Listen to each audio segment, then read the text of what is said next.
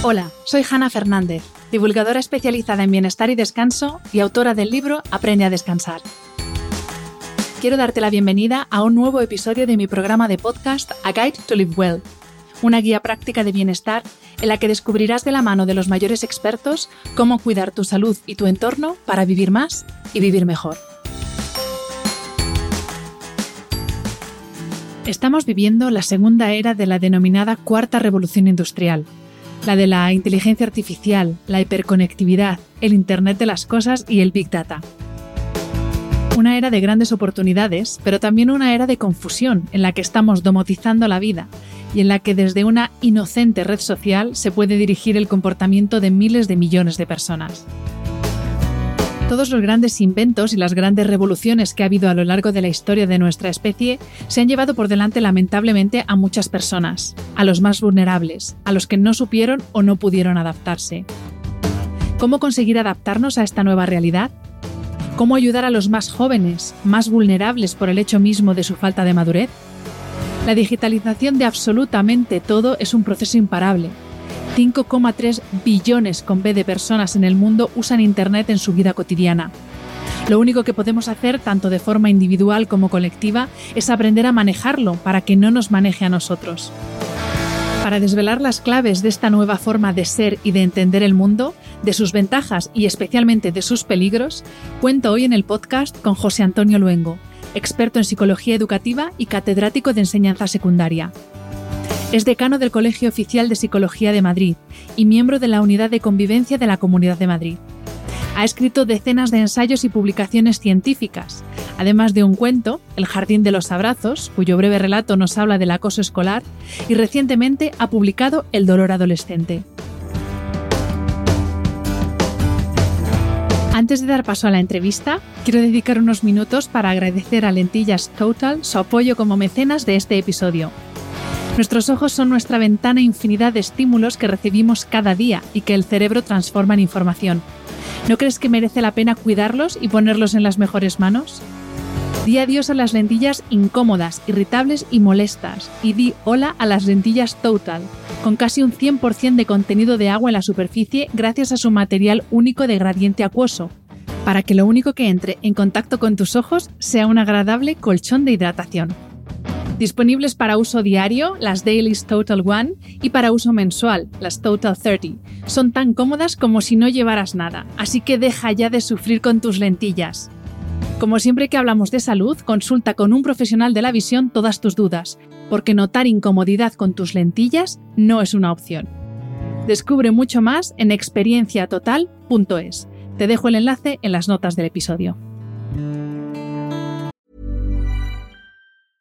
Ready to pop the question? The jewelers at BlueNile.com have got sparkle down to a science with beautiful lab grown diamonds worthy of your most brilliant moments. Their lab grown diamonds are independently graded and guaranteed identical to natural diamonds, and they're ready to ship to your door. Go to Bluenile.com and use promo code LISTEN to get $50 off your purchase of $500 or more. That's code LISTEN at Bluenile.com for $50 off. Bluenile.com code LISTEN.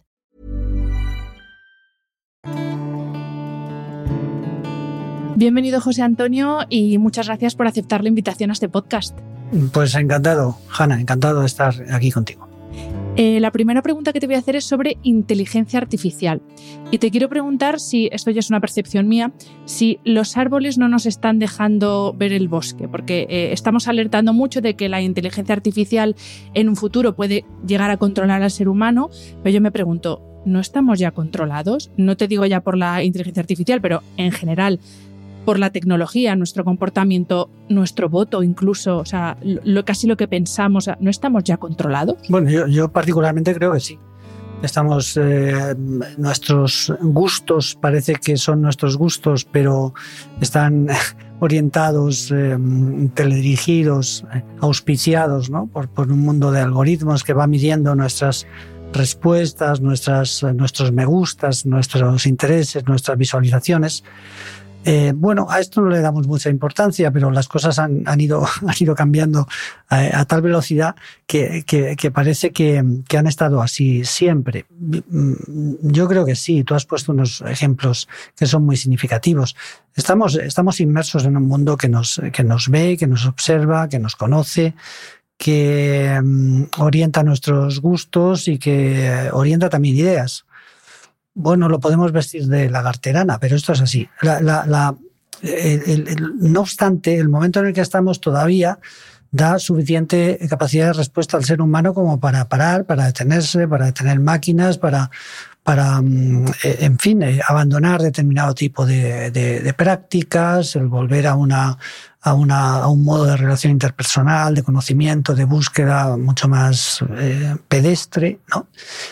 Mm, bueno, y quien lo ha intentado, mm, normalmente lo que dice es que vive bien. Eh, es decir, en todo caso, estamos en un momento en que podemos controlar, podemos, podemos gestionar mejor las, las cosas.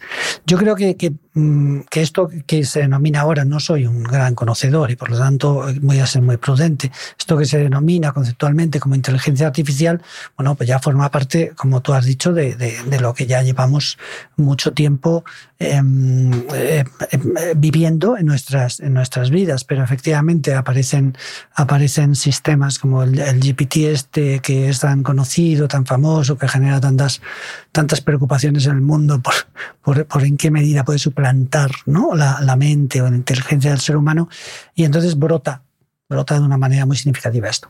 Bueno, parece ayer mismo, si no recuerdo mal, había una noticia en relación a cómo Europa está movilizándose para regular eh, el mundo, el contexto, el, marco de desarrollo, la, narrativa técnica, funcional y experiencial de, la inteligencia eh, artificial, eh, yo dudo, mucho que esto se vaya, se vaya a conseguir, porque si, si no conseguimos una regulación mundial, siempre va a haber espacios por donde se nos va ¿no? la, regulación. Pero en todo caso, creo sinceramente, Hanna, que, que, es un asunto que nos va a venir. No, hay, y nos va, a veces nos va a inundar y, acabaremos saliendo y miraremos quién es el ser humano y nos preguntaremos, pero, pero creo que es algo que, nos va a, subsumir eh, en, un, mundo nuevo. A propósito de esto que comentabas, que efectivamente Europa está empezando a hablar de el, primer intento a mm. nivel mundial de legislar, pero claro, luego si uno se plantea o uno reflexiona y dice, vale, pero es que lo mismo bueno, lo mismo no, hay instituciones también europeas que tienen como servidor de su correo electrónico, por ejemplo, a una de las empresas a las que le interesa que esto vaya para adelante. Entonces, claro, ahí es como vamos a ver dónde acaba esto. Efectivamente. Este, este no, es uno, no es un asunto solo de, relacionado con la evolución o la destreza o, eh, técnica ¿no? y científica, sino que está muy, muy marcado por el mercado. Y, la, y la, política aquí eh, está eh, pues eh, a dos velas. No, no hace mucho escuchaba, no hace mucho, escuchábamos que, podía hacer la ciencia para controlar el mal uso que hacen los, nuestros políticos en general. ¿no? Hablo del mundo mundial eh, en relación a, a, cómo ordenan la, la vida de los seres humanos. ¿no? Y, en, el último libro de, de, Yuval Noah, eh, Harari, en, 21 lecciones para el siglo XXI, eh, dice, hay un párrafo que me parece muy interesante. Es si no recuerdo mal, este libro es de 2018, es antes de la pandemia. Este, es este hombre es un visionario, ¿no? En muchos aspectos.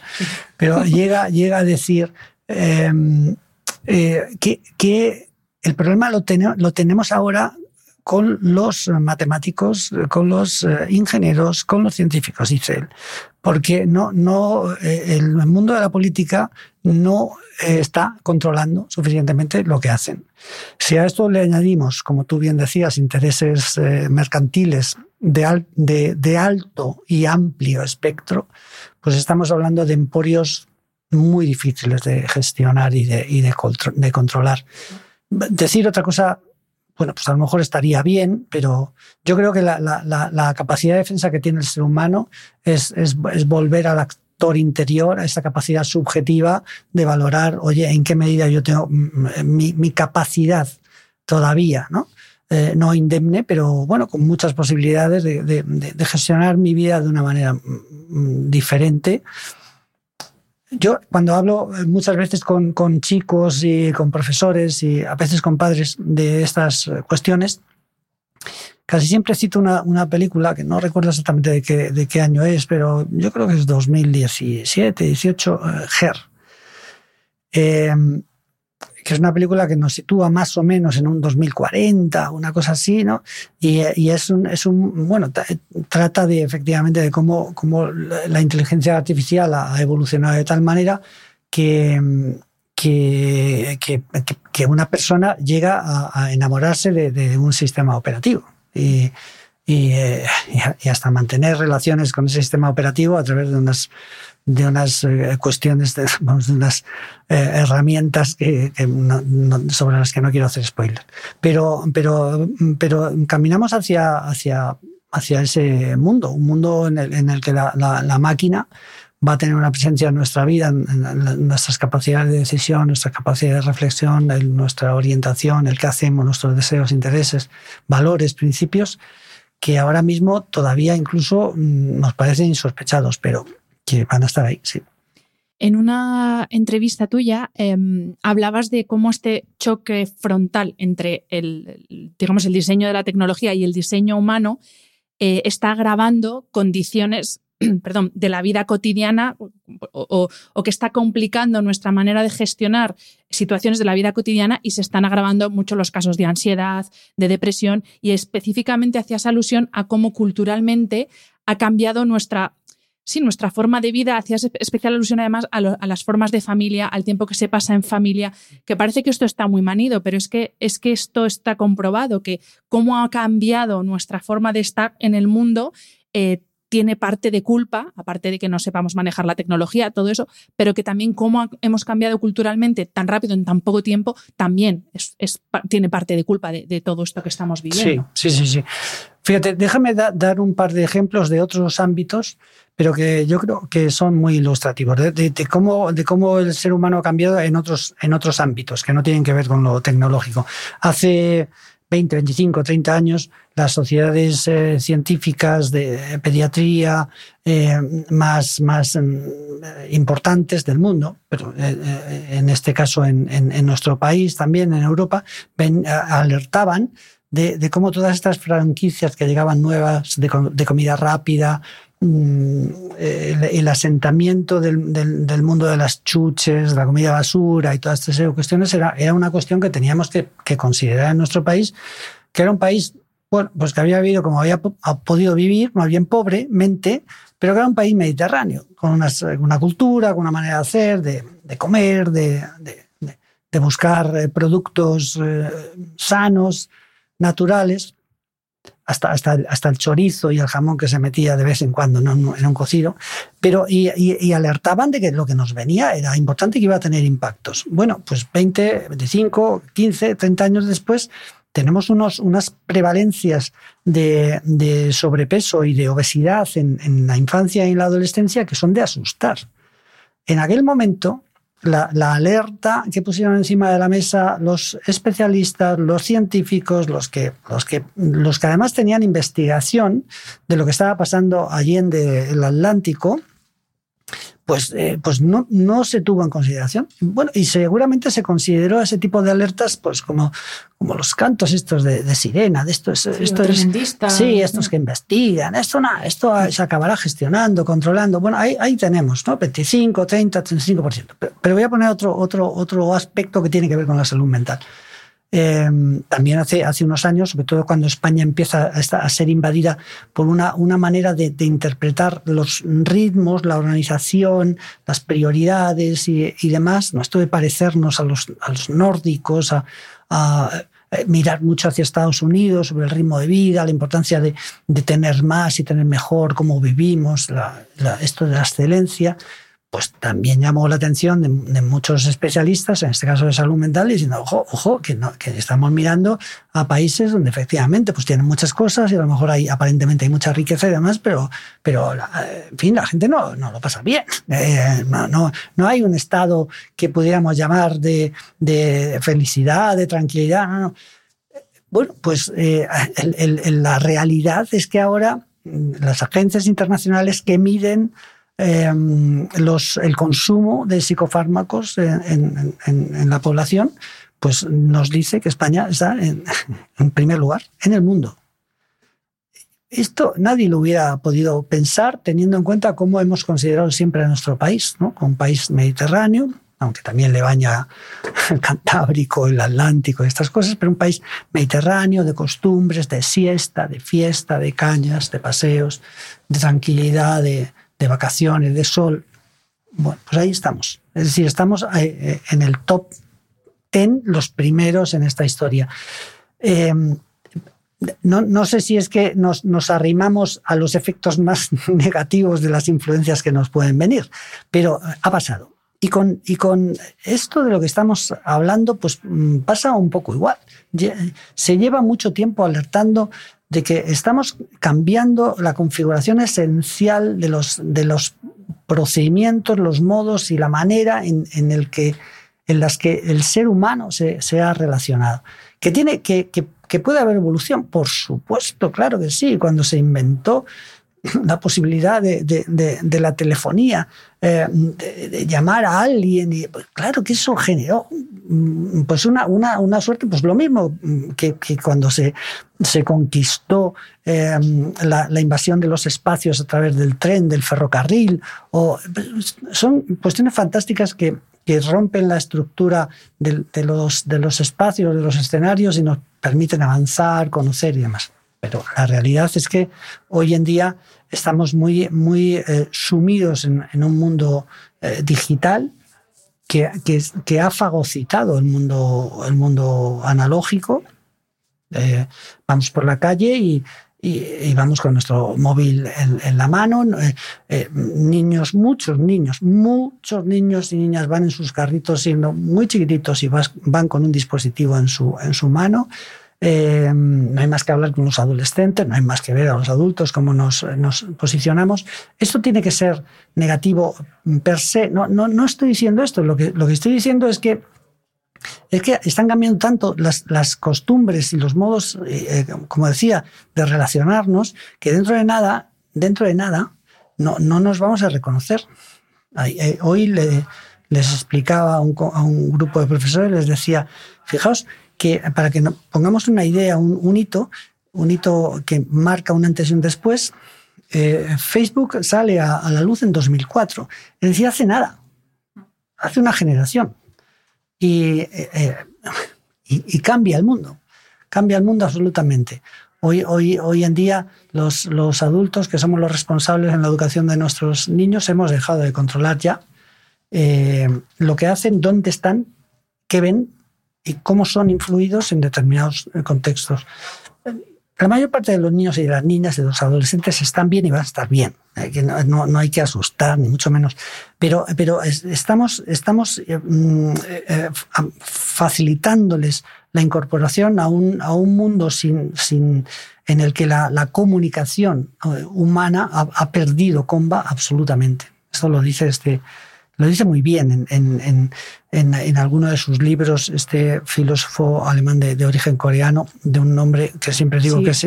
Chu Han. Eso es, de nombre impronunciable, pero efectivamente, ¿no? Él nos habla de la sociedad del cansancio, por ejemplo, o el mundo de las, de las no cosas, y, y, nos, y nos, nos detalla, bueno, en su teoría filosófica, eh, bueno, no hay por qué creer a un filósofo, se puede equivocar, pero es muy interesante lo que dice, de, cómo lo, que hay fundamentalmente es transferencia de información. No hay comunicación. Y voy a poner un ejemplo, cada vez más habitual. Ahora, ahora vemos a los, a los adolescentes andar por la calle con el teléfono en horizontal y eh, eh, hablando, mm, hablando por el, el, el sí, audio, no, sí, eso es, audio. Eso es. O sea, ya, ya, ya, es que llega un momento en el que lo, que prima es lo que yo le voy a contar. Es que me da un poco. Bueno, esto ya le llegará, ya provocará en él la reacción que tenga que provocar, pero yo voy hablando como si, como si fuera a mi lado. Bueno, a mí, sinceramente, me parece que, que eh, el abuso, el exceso de esa, la inflamación de esta forma de transferir información sin más, está, está perjudicando seriamente la comunicación en el ser humano. Y cuando la comunicación, que requiere también presencialidad, siempre que se pueda, se ve, se ve colapsada, eh, estamos en riesgo. Claro, y eh, ahora vamos a hablar directamente de eh, los adolescentes. de hecho, tu último libro es El dolor adolescente y esto de que son nativos digitales. Entonces, como son nativos digitales, parece que es que a ellos los problemas que conlleva el mal uso de la tecnología ni les va ni les viene. Y esto ¿Es, mito o realidad lo del el, nativo digital? Que yo no acabo de entender qué quiere significar esto. Nativo es, es, un, es, un, mito, lo, lo, oirás en algunas conferencias y demás, pero efectivamente yo lo tengo ahí descrito, descrito como uno de los tres errores que hemos cometido en estos últimos 20 años los, eh, los adultos para intentar educar a nuestros niños, niñas y adolescentes en el buen uso de las tecnologías.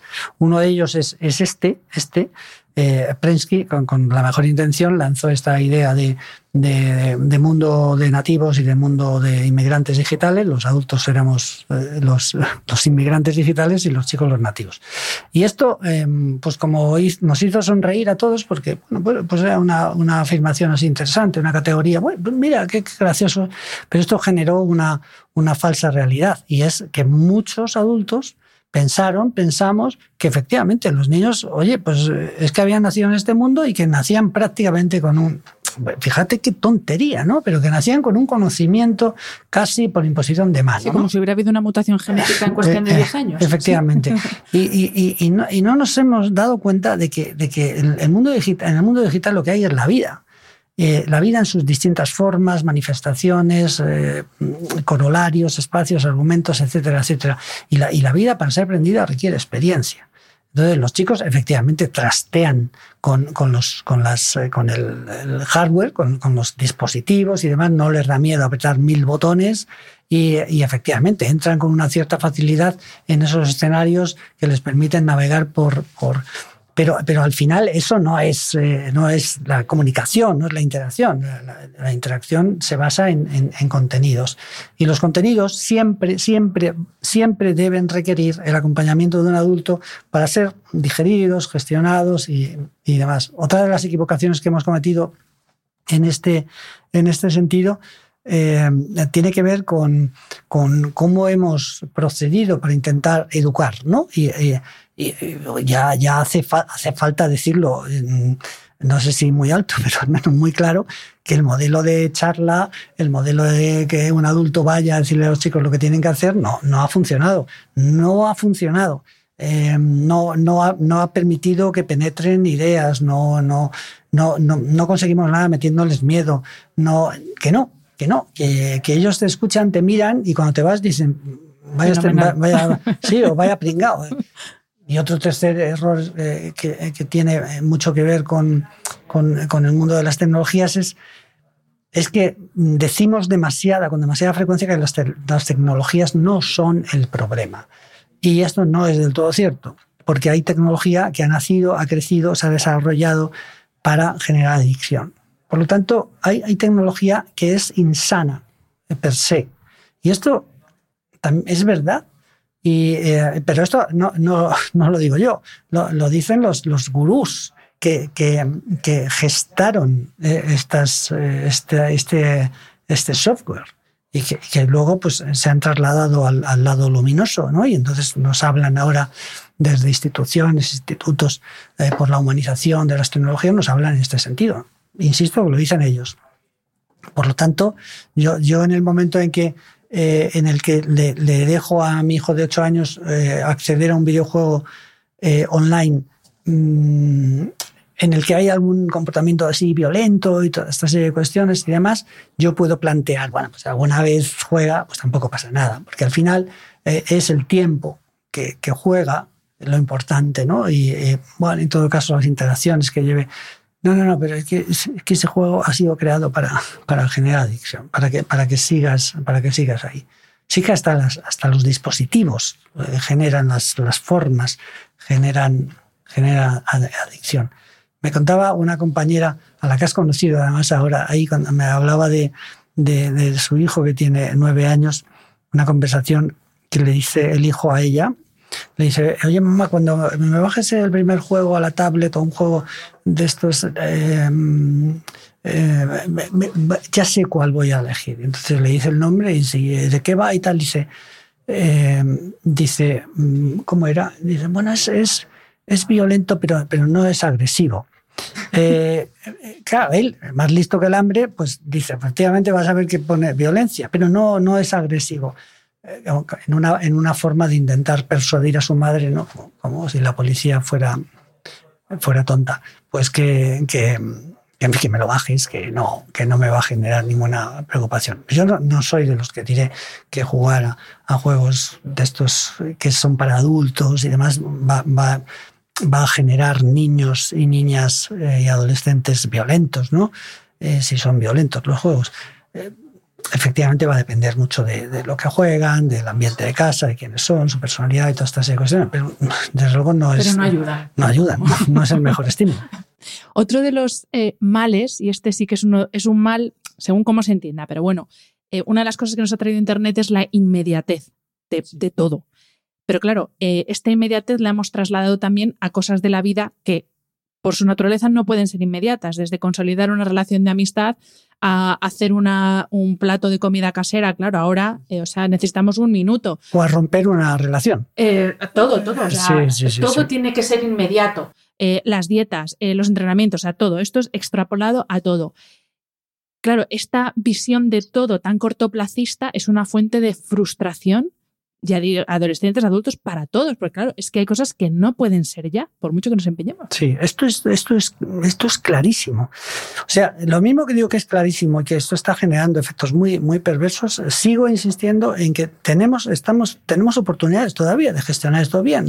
En casa, cómo educamos, qué modelo damos a nuestros hijos, cuál es nuestro el ejemplo que, que facilitamos. Hay muchas cosas, cada uno, un adulto también puede manejarse, gestionarse mejor, pero esto que dices es es, es, es, es muy claro. Es decir, el, el, el mundo de, la, de, de lo instantáneo, eh, bueno, lo, en, en, la sociedad del cansancio que antes he citado, este, eh, este filósofo eh, oriental, eh, coreano, mm, cita una frase de Nietzsche que más o menos viene a decir que la, la, la la, sociedad del. Fíjate que Nietzsche ya peina canas, ¿eh?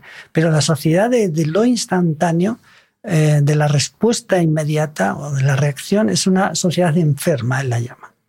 Y, esto lo, estamos eh, viviendo de una manera significativa con, con esta suerte de, de, metáfora que utilizamos cuando hablamos de golpe de clic y, y, demás. Y entonces decimos, bueno, cuando lo miramos decimos, ya, pero, pero, pero, pero es que esto todo es así en niños, niñas y adolescentes. Por tanto, oye, pues, pues es así, pues oye, tendremos que vivir así. Bueno, pero eh, el hecho de que sea así no debe hacernos eh, dejar de mirar las consecuencias muy nocivas que tiene para, para lo que es la, configuración de, cómo interpretamos el mundo, cómo interpretamos nuestras relaciones con las cosas, con las personas, las reacciones que, ocurren, los efectos, los, impactos, las consecuencias de mis actos.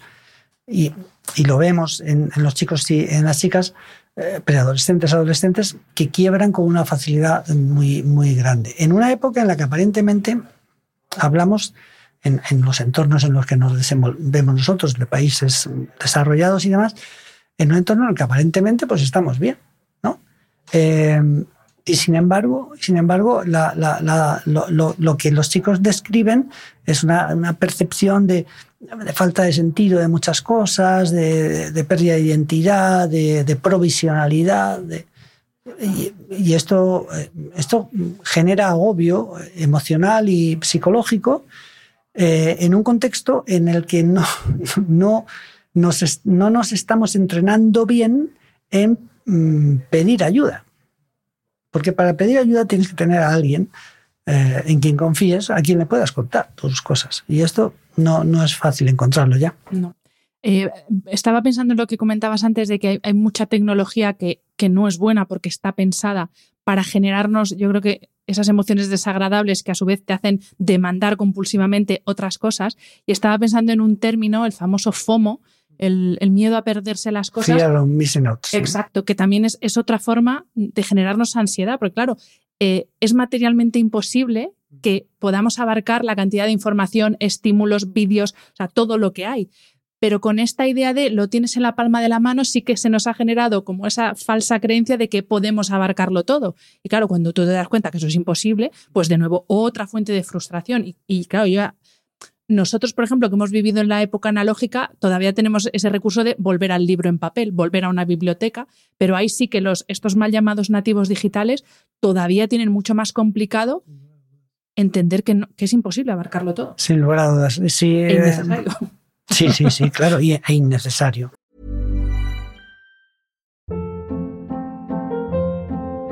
Hold up. What was that? Boring. No flavor. That was as bad as those leftovers you ate all week. Kiki Palmer here, and it's time to say hello to something fresh and guilt-free. Hello Fresh. Jazz up dinner with pecan-crusted chicken or garlic butter shrimp scampi. Now that's music to my mouth. Hello Fresh. Let's get this dinner party started. Discover all the delicious possibilities at hellofresh.com. Aquí ocurren dos cosas. Una de ellas, una de ellas es que los, chicos y las chicas tienden a pensar en, eh, que son om- omnipotentes, ¿no? En eh, esta, esta suerte de interpretación de, la multitarea, como yo soy capaz de hacer muchas cosas al mismo tiempo, que eso, eso, es, eso es imposible. Y mm, bueno, y eso algunos sistemas operativos lo, lo pueden hacer y además el ser humano no. El ser humano, claro, claro que puedes hacer varias cosas al mismo tiempo. Puedes escuchar música mientras conduces o, puedes eh, conducir mientras hablas con alguien por teléfono. Pero yo el otro día me perdí tres veces en la M30, pero pues a lo mejor porque soy muy torpe, pero eh, porque iba hablando por teléfono y iba a, a lo que iba, ¿no? Eh, eh, cuando metes un ingrediente de preocupación en la conversación telefónica, ya puedes ir por una vía en la que no, no te metas en la M30 porque te vas a perder. ¿no? Es, que, es, que, es que esto es, eh, eh, es, es clarísimo. El, el, el, miedo a perderse algo, el fear of uh, missing out, es, es, algo que está en, en muchos eh, chicos, en, bueno, por supuesto, en, en, muchos adultos, sobre todo en determinados escenarios profesionales y, y demás. Entonces, si no haces si no haces una, una, una parada, una, una, cierta reflexión a, oye, ¿quién soy? ¿Qué hago? Y la otra cosa que quería decir que es, que es negativa es, mmm, lo que pasa es que no es fácil de medir, pero si, si, eh, si nos pudieran hacer una suerte de neuroimagen eh, de estas modernas, eh, mientras vamos por la calle con el móvil y no sé qué, no sé cuántos, estamos sentados todos en un... Veríamos que es que que aparece eh, el estrés, o sea, el estrés no sale de, de, del cerebro, ¿no? Porque, porque esto genera eh, estrés eh, neurológico y psicológico y, y, emocional, esta, esta suerte de, de, presión externa, pero también de autopresión para estar informado, eh, conectado, responder rápidamente. Esto provoca muchos errores, por ejemplo, en, en redes tipo Twitter, ¿no? que, que, que a veces damos a un retweet un retweet eh, rápido porque hemos visto el titular de la, de la noticia. ¡Uy, qué interesante! No lo leo, pero, pero lo lanzo. Ni sé de dónde viene, ni quién lo ha dicho, ni si es verdad, si, ni si no lo es, pero el hecho de que esté ahí ya lo damos como válido. Sí, sí, y entonces luego te dicen, oye, pero a ver, ¿has visto lo que has, y qué dice? Joder, ¿y cómo le das el, el, el retweet? ¿no? Pero eso eh, lo digo porque a, a, yo recuerdo una vez que, que, que, confié en una, y yo dije, ostras, eso no me va a volver a pasar, ¿no? O sea que esto no son cosas que le pasen a otros, nos pasan a todos. O nos han pasado a todos y tenemos que, que, detener un poco y, procesar. Mira, si, si a mí me dijeran, eh, bueno, ya tengo hijos mayores y demás, pero también lo he, lo he, pasado con ellos. Lo que pasa es que lo he pasado en una época en la que estas cuestiones estaban incipientes y por lo tanto no generaban una gran presión. ¿no? Había otras, pero no generaban. Hoy en día ser padre o madre es muy difícil, muy difícil. Aparentemente, aparentemente estamos más formados, somos gente eh, eh, en el colegio o en el instituto estamos eh, hiperconectados los padres en nuestros grupos de WhatsApp, hablamos de los deberes de nuestros niños, organizamos los cumpleaños. Teóricamente lo tenemos, lo tenemos todo. Eh, que, que, hay, que mirárselo esto, ¿eh? de verdad, hay que mirarse esto de, tener que estar obligatoriamente en un grupo de WhatsApp, de, que, de que estemos comunicados en relación a los deberes de nuestros hijos. Nuestros hijos deben alucinar diciendo, no, no, si son mis padres los que aprueban las, notas, ¿no? las, vamos, las asignaturas. Pero, pero eh, ten, tenemos la, la la capacidad, padres y madres que tengan niños de 3, 8, 7 años, de decir, oye, eh, todo el tiempo que tenga voy a dedicarla a estar. Pero claro, esto no lo hagas cuando tu hijo tiene 18 años, eh, tienes que hacerlo de bien pequeño. Voy a, voy a mm, eh, desplazar un poco cierta pereza, es verdad que, que, a veces moverte en una gran ciudad es terrible, mucho, mucho tiempo de traslados, voy a estar, vamos a hacer cosas juntos, un fin de semana vamos a salir juntos, que llueve, es igual, pero, pero que se vivan experiencias de, de, convivencia, vamos a un restaurante, nos tomamos un bocadillo, eh, salimos, llegamos a casa cansados, vemos una peli. ¿no? Es decir, que, que, volver al mundo de lo analógico eh, es, es, es fundamental para recuperar una serie de cuestiones que, generan aprendizaje en las relaciones interpersonales y sobre todo que generan vínculo.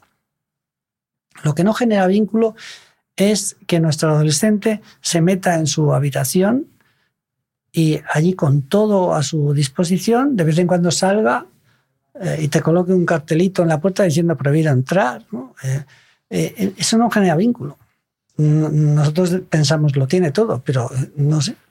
A propósito de esto que decías de, los grupos de WhatsApp y de cómo se organiza, pues eso, las madres pendientes de los deberes, yo honestamente no soy madre, entonces no voy a hablar desde la perspectiva madre, pero hablo desde la perspectiva de a mí en la vida mi madre me ha gestionado los deberes ni desde pequeña y aquí estoy y tampoco me ha pasado nada. Pero también en otra intervención tuya hablabas de esto, que por un lado se les, les hacemos como tontos, porque hasta algo como los deberes, si no pueden retener lo que tienen que hacer de hoy para mañana, mal vamos. Mm. Pero sin embargo, con otras cosas que sí que son serias, en el sentido de lo que decías también antes, aprende a pedir ayuda cuando te estén acosando, cuando se estén metiendo contigo, cuando no te encuentres bien, cuando no te sientas bien, cuando algo no esté funcionando. Eso, sin embargo, por mucho que hablamos ahora de salud mental y todo lo que tú quieras, mm. pero eso se sigue sin hacer y ahí están los datos y ahí tú sabes, eh, pues tienes todos los datos eh, en la mano de, lo mal que estamos, ya hablando de nuevo de infancia, adolescencia, pues eso, que el deber de mañana no se les olvida, pero oye, pedir ayuda si les pasa algo, no, no se les está diciendo cómo. Hay, hay una idea que, se maneja mucho, ¿no? En, sobre todo en, determinado determinada rueda de, argumentos en relación a, cómo, estamos educando y demás, una idea así, modo mantra, que es el concepto de, de, que, o la idea de que sobreprotegemos a nuestros, a nuestros hijos. ¿no? Se habla de la generación de los niños blanditos y demás. Y, mm, hay una parte de esa teoría que es incontestable. probablemente no podemos categorizar el mundo de esta manera, ¿no? no hay blancos y negros, hay gamas de grises por todos los lados. Pero si tuviéramos que situarnos, eh, estamos más cerca de una sociedad que sobreprotege a los, a los niños, les, les em, impide o no, no facilita que, que, se enfrenten a, retos, a, situaciones que no son deseables, pero, pero que, te, que te ayudan a, confrontar con la vida, a afrontar dificultades y más, lógicamente, como, como pasa como pasa con, mm, con, el, con el mundo de, de nuestra, nuestro mundo físico, fisiológico, eh, pues eh, tienes que ir eh, enfrentándote a, patógenos cuando naces, generando defensas. tú, tú, tienes a tu hijo sin salir dos años de casa, cuidando muy bien los horarios y todas estas cuestiones, que, viene alguien de casa, cuidado que no le cojan, que no sé qué, la mascarilla, tal. Yo lo estoy protegiendo, le estoy sobreprotegiendo, porque proteger está bien, sobreproteger no está bien. Y, entonces cuando, cuando yo le tengo que llevar por primera vez a una escuelita infantil o algo por el estilo, porque ya pues lo coge todo. Y lo coge todo porque, porque su organismo no, no ha peleado, no se ha enfrentado a los patógenos biológicos que van a estar ahí en el, en el entorno. Y con la vida cotidiana. Los niños y las niñas tienen que acostumbrarse a saber, primero, que no van a llevar nunca, o sea, que siempre no van a tener razón. Que va a haber veces que, que, que, que lo han hecho mal que va a haber veces que va a haber que decirles que, no se pueden portar de esa manera, que van, vamos a tener que decirles muchas veces que no, que van a llorar en muchas ocasiones desconsolados porque no han conseguido algo y entonces nosotros tendremos que consolarles, eh, acompañarles, pero decirles que esto, es lo que hay, no darles la razón por, por, todo. eh, porque no, es que no, no estamos favoreciendo su, su, desarrollo eh, integral. Em, y, esto forma parte de, un modelo educativo que, que, se ha incardinado. Esto hace ya muchos años, un filósofo catalán, Robert de, Ventós, creo que lo digo bien, eh, sacó un, artículo pequeño así eh, de media página en, el país que decía la OPA amigable a los niños. Y, claro, teoría era una teoría muy interesante y era, era que en el fondo lo que estamos haciendo es comprarles. ¿No? Como no les podemos dar tiempo, como el tiempo esto de tiempo de calidad y de tiempo de cantidad, esto es, esto es una chorrada. si no hay cantidad, no hay calidad. Lo digas o lo veas por donde lo veas. ¿no? Y entonces él decía, como no, no, no, no tenemos tiempo para, para estar, para educar, les compramos y les compramos con las cosas. Y, y esto una OPA, es decir, que te estoy comprando, es amigable porque el niño parece que está súper contento, teniéndolo todo, su habitación y demás, pero un mundo, un mundo que, que esta es una sociedad que desprecia, ha despreciado de una manera natural Em, volcándose en, el mundo del capital, en, esta concepción mercantilista de la vida, individualista, ha despreciado, eh, desgraciadamente, la convivencia entre hermanos. Cada vez hay mm, familias, eh, más familias nucleares y, menos hermanos. Y, eso ha sido siempre una fuente de riqueza de, de aprendizaje. Aprender, aprender de tus no solo de los iguales, sino de tus hermanos, el mayor que te, la, que te la monta, que te cuida un día, que otro día te echa la bronca, que otro día te hace una putadilla, que no sé qué, que no sé cuántos. Esas relaciones interpersonales en los pasillos, en las habitaciones, con los padres, las, habilidades que tiene que, ejercer o sacar adelante un, el pequeño de una casa eh, para sobresalir o el del medio, todas estas cuestiones son absolutamente fundamentales, que, que ya no se aprenden en otros contextos, porque en los parques y demás estamos encima de ellos como si fuéramos, valga también esta especie de metáfora muy, muy, muy eh, sobresaliente, ¿no? como helicópteros, como padres helicópteros ahí sobrevolando permanentemente lo que hacen, hacen nuestros hijos. No, lo hacemos con la mejor intención, pero de verdad que no, que, no, estamos, no vamos a conseguir eh, hacerles crecer de manera eh, saludable, porque porque para crecer de manera saludable hay que enfrentarse a la dificultad. Y hay que caerse, notar que tus rodillas se han herido, hay que notar que te duelen y hay que levantarse. Y la salud mental no es, tener una buena salud mental, no es conseguir que todo vaya bien en tu vida. Porque en la vida las cosas te van a ir mal. Más pronto que tarde. A lo mejor no, muy mal, pero que te van a surgir cosas que son inconvenientes. Entonces, el, bienestar psicológico, eh, eh, em, cuando es verdaderamente eh, potente, es cuando te permite eh, a pesar de estar dolido, a pesar de tener ganas de llorar por la mañana, porque, porque te han dicho, tu madre te ha llamado diciendo, hijo, voy a tener que ir al médico, porque tal, me han dicho que... Y a partir de ese momento parece que tu, tu, el suelo se abre. A pesar de eso, te sigues levantando por la mañana, sigues yendo al trabajo, sigues sonriendo, cuidas a tu madre. Este es el rollo. E, esa, esa es la salud mental.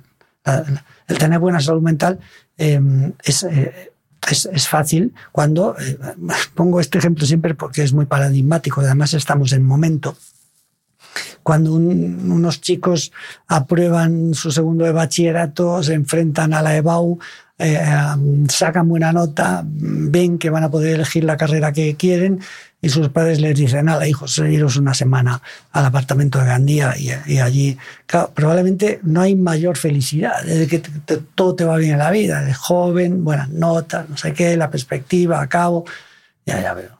Pero vamos, eso dura lo que dura un, como dice Sabina, lo que duran dos peces de hielo en un whisky on the rocks.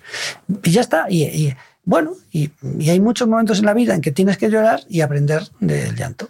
Esta es la historia. Volviendo a hablar de, las redes sociales, eh, te escuché eh, en otra entrevista, ya, ya, ves que me lo he leído y he escuchado todo sobre ti. Hablabas del proceso de desvergüenza que, bueno, que ha permitido el hecho de que una red social tú puedas abrirte una cuenta sin poner tu nombre, sin poner tu DNI, que para mí es, es el, máximo horror y es lo que permite el odio tan tremendo que sufren muchas personas y de nuevo volviendo al mundo adolescente todavía más, porque al final yo con mis 42 pues ya más o menos me puedo manejar si me insultan, pero una persona de 16, 15, 14 años. U 8. U 8, bueno, sí, claro, es que ya a esas alturas Claro, eh, o sea, eh, ¿hasta dónde va a llegar esto? Porque también hay mucha gente que dice, no, el odio en redes es el reflejo de la frustración que tiene esa persona porque su vida es muy dura. Para mí el odio en redes es que el anonimato te permite ser un, con perdón, cabrón o cabrona y punto. O sea, habrá de todo, no digo yo que no. Sí. Pero claro, de nuevo, cómo manejamos pues eso, e, esa desvergüenza que permite el no tener que dar la cara, porque esto cara a cara, muchas de las cosas que se dicen en redes nadie las diría. No, no se dirían, ¿eh? pero es que es, que es, una realidad y esto lo sabemos por, por lo que nos cuentan los, los, chicos que se ven enfrentados a estas experiencias dramáticas, ¿no? De, de, verse insultados, vejados, humillados.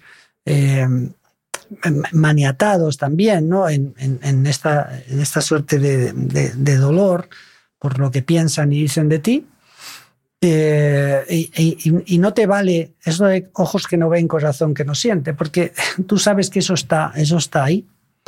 Y, entonces está, está, está viralizado y eh, se lanza y a partir de ese momento eh, el que lo lanza es el primero, lógicamente, el que ha tirado la, piedra, pero ahí luego están todos los sostenedores de, esta historia, ¿no? con, con muy mm, pocas posibilidades para que alguien pueda decir, oye, pero ¿qué estáis haciendo? ¿no? ¿Qué, ¿Qué, es esto? Entonces, claro, el daño que esto, esto provoca en un solo hecho, una sola, una sol, solo acontecimiento. ¿no? Efectivamente, cuando, bueno, el hecho de que yo pueda decir algo en una red social em, para que un grupo de personas, otra persona, pues entere rápido de algo que ha pasado y demás, pues hay que considerarlo como algo positivo. Esto es indudable, ¿no?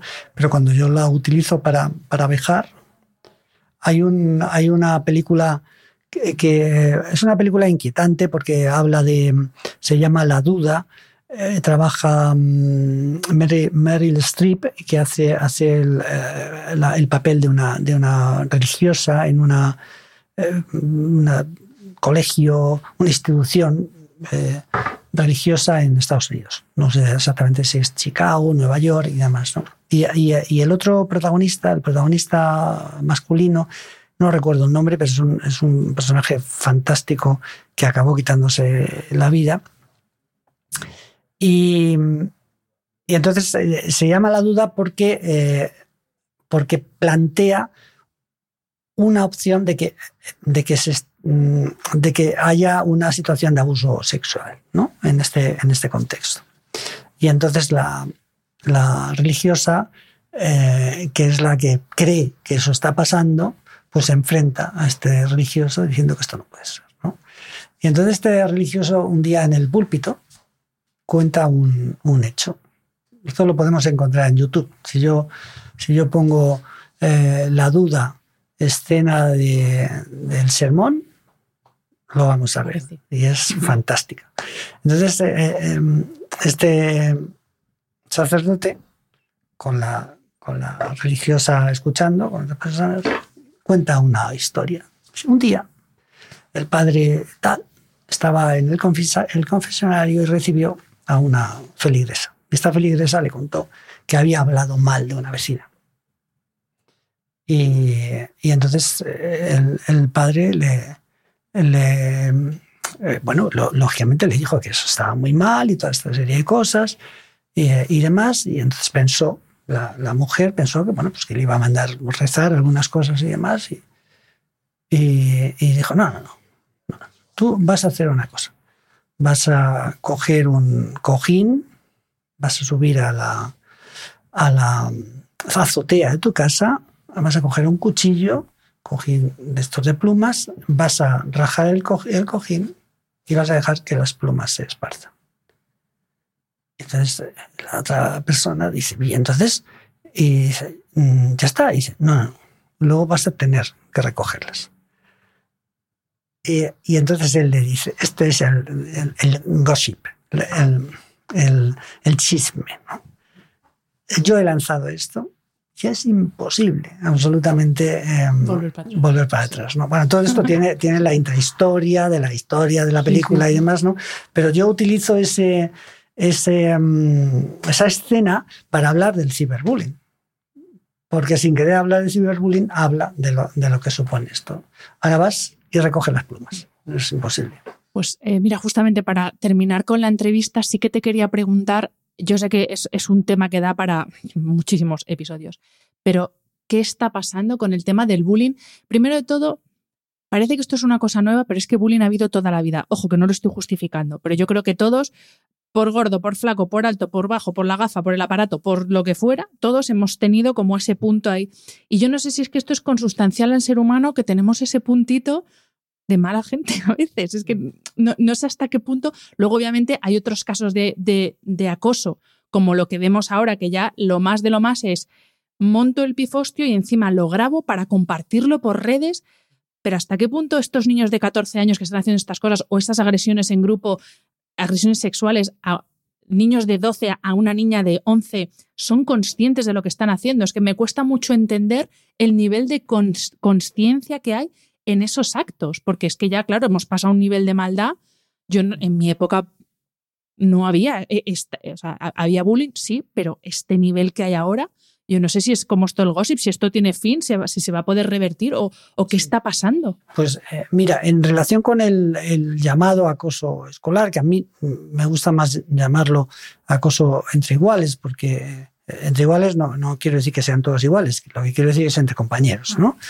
porque uno, una de las, de las eh, características del acoso es que efectivamente será entre compañeros, pero no siempre entre compañeros, pero casi siempre entre compañeros, pero con un desequilibrio de poder, ¿no? Y se hace reiteradamente, con una intencionalidad y estas cosas. A, mí me he criticado una, una vez una, una chica en, en, redes porque yo le llamaba acoso entre iguales eh, intentaba darme una lección diciendo no, son iguales y tal, y procuro eh, matizar siempre estos datos para que nadie. Pero no, no le quiero llamar acoso escolar porque eh, al final la gente acaba sacando la conclusión de que esto es un problema de la escuela, que son los profesores, que no sé qué. Es que esto no es verdad, esto es una enfermedad social. Es decir, hay una cierta ceguera ética que, que, plantea la, la, posibilidad de humillar, de herir, de zaherir y demás sin valorar las, las consecuencias. Entonces, la, buena noticia es que sabemos cómo frenarlo. Y, se está frenando en muchos, en muchos sitios. ¿Y sabes cómo se frena? Cuando tú consigues en grupos de alumnos que haya un grupo de, alumnos que normalmente ya son sociales, generosos y demás, que se conviertan en, defensores de, los más débiles. Pero defensores no para agredir a otros, sino sencillamente para decirles no, que nosotros le cuidamos. Y le damos el espacio para que para que él se nutra y su autoestima genere, eh, o sea, se, se, regenere y vuelva, y vuelva a sobresalir y demás. Y, en esas situaciones a lo mejor el violento está, pero y algunos aplaudidores, que son los que sostienen esto, pero cuando hay un grupo que dice, hasta aquí, hemos llegado, se acabó, el, el violento, el, el, el, indeseable va a existir siempre a veces por unas razones y otras y a veces por otras. Esto no es un problema de, chicos que viven, de chicos que han sido maltratados solo. Esta era una hipótesis. Esta... también, perdón que te corte, pero se está intentando como dar esta imagen de que el, acosador es que procede de una familia desestructurada, con situación complicada, que le han maltratado. Y no, yo he visto muchos. Esto no es verdad. Bueno, he visto en mi colegio no era ese el motivo. No sé cuál era, pero ese no. Eso no es verdad. El, perfil del maltratador es, eh, el de una persona que, eh, que, mm, dice, bueno, que no, no, no es empático. Que sí, que sí, que sí, que él sabe lo que provoca. Lo que pasa es que le da igual. Eh, que sabe que hace daño, sigue haciendo daño y además busca aliados para reírse de esa circunstancia. Y eso se da en clases ultra favorecidas, favorecidas, de clase media, media baja, desestructuradas y demás. Y lo, lo, estamos, lo estamos viendo. Hay, hay, una, hay una concepción de, superioridad, de soberbia, de chulería, de, de, pasar por encima, de eh, un, un concepto de liderazgo muy patológico que hace mucho daño, que hace mucho daño y que es, es muy sustentado mm, en general, ¿no? Bueno, es, que este va por la vida pisando fuerte. ojo con esta historia. Me decía mi hermano mayor, decía que, Dios nos libre de estos líderes, porque, eh, y, es, y, es, y es que es verdad, mientras, mientras no inoculemos en, en, en, el día a día, en la cotidianidad, en nuestras aulas, con nuestros modelos, siendo profes, padres y tal, la pedagogía del cuidado, de, ser buena gente. Me decían ayer un grupo de padres, pero José Antonio, es que la, la persona bondadosa tiene mala fama. Y digo, sí, sí, es que es verdad. Pero la persona bondadosa es una persona valiente, es una persona que ve algo que está pasando que no le gusta y va allí, ayuda. Eh, y se moja, y se arriesga. De esa bondad estamos hablando, de, del que es valiente, del que es autónomo, del que sabe escuchar, del que sabe pedir perdón y perdonar, del que sonríe, del que es amable con las personas. Claro, claro que es, este tipo de cuestiones son probablemente eh, que tienen que ver con la promoción del buen trato las que, las que deben hacernos pensar en, bueno, qué colectivo de, chicos y chicas tenemos. Pero vamos, mm, a la pregunta, bueno, a la consideración que hacía sobre si hay más, si hay menos. Para saber si hay más o hay menos tenemos que utilizar siempre la misma herramienta. Si yo, mm, yo quiero saber cuál es mi peso, tengo que pesarme siempre en la misma báscula. ¿Y qué es lo que pasa? Que vamos a saltos de mata, es decir, salen estudios por aquí y por allá que, se han hecho con herramientas diferentes, con cuestionarios diferentes y demás. Y esto provoca que salgan eh, a veces prevalencias de este fenómeno eh, que, no se ajustan a la, a la realidad. Eh, el Ministerio del Observatorio de la Convivencia del Ministerio de Educación y Formación Profesional acaba de sacar un estudio. Eh, normalmente hacen bien las cosas. Eh, es decir, es un estudio, por lo que yo he podido comprobar, riguroso en lo procedimental, en lo, técnico. Bueno, estaba hablando de una prevalencia de un 8, un 9%, una cosa así. Nosotros aquí en la Comunidad de Madrid hablamos un poco más bajo, entre un 3 y un 5%, por ciento, pero son muchos niños esos. Pero, pero el, el, asunto está en entender que, que, tenemos que hacer para, bueno, y sobre todo, probablemente si, si yo tuviera que decir, te tienes que mojar, ¿hay menos o más? Yo diría, yo creo que hay más. No, no, ya, solo palpando cómo estamos todos no, tensos. Sí, no significativo, pero hay más. Pero sobre todo es mucho más eh, complicado eh, de, de, de, de prevenir, de tratar, de intervenir y de, detectar, porque las, eh, los entornos digitales han, generado unos daños que eran impensables hace, hace nada. Claro, porque el acoso ya no está en las X horas que estás en el colegio, ahora son 24 horas. Sí, 7 días a la semana, 365 días al año. Esto lo sabemos desde hace tiempo. Hay una película fantástica de 2008 que es Cobardes, una película española de Juan Cruz y de Corbacho, eh, que yo recomiendo, una película española que ya tiene 18, 23, 15 años. Y, ya en ese 2008 ya habla del ciberbullying también. Es una película sobre, bueno, cómo se tratan los chicos y las chicas, ¿no? Y, y, es para verla, ¿eh? Se puede ver con, con, facilidad, para verla si tienes chicos adolescentes también. Mm, mola. Pues eh, ahí dejamos la sugerencia y aquí dejamos el tema abierto porque como digo, esto da para una conversación mucho más profunda.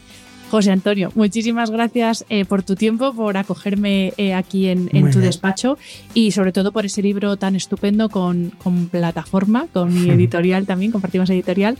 enhorabuena y muchas gracias por el trabajo que haces porque hay mucho trabajo con el mundo adolescente. muy bien, pues muchas gracias, Hanna, porque ha sido una entrevista muy, muy agradable. Espero que hayas disfrutado del episodio. Este programa de podcast es independiente y en abierto gracias al apoyo económico de marcas que apuestan por mi trabajo y confían en mí para ayudarles a comunicar su mensaje. Los expertos que aceptan mi invitación a intervenir en este programa no tienen ningún tipo de vinculación con dichas marcas a menos que se especifique lo contrario. Y todo el contenido de mi podcast, página web y redes sociales que haya sido patrocinado irá acreditado como tal. Gracias por ayudarme a que este proyecto siga siendo viable e independiente visitando la web de mis anunciantes, dejando reseñas, comentarios y valoraciones en las distintas plataformas de reproducción y compartiendo mi contenido en tus redes sociales. Mil gracias por estar al otro lado. Nos escuchamos en el próximo episodio.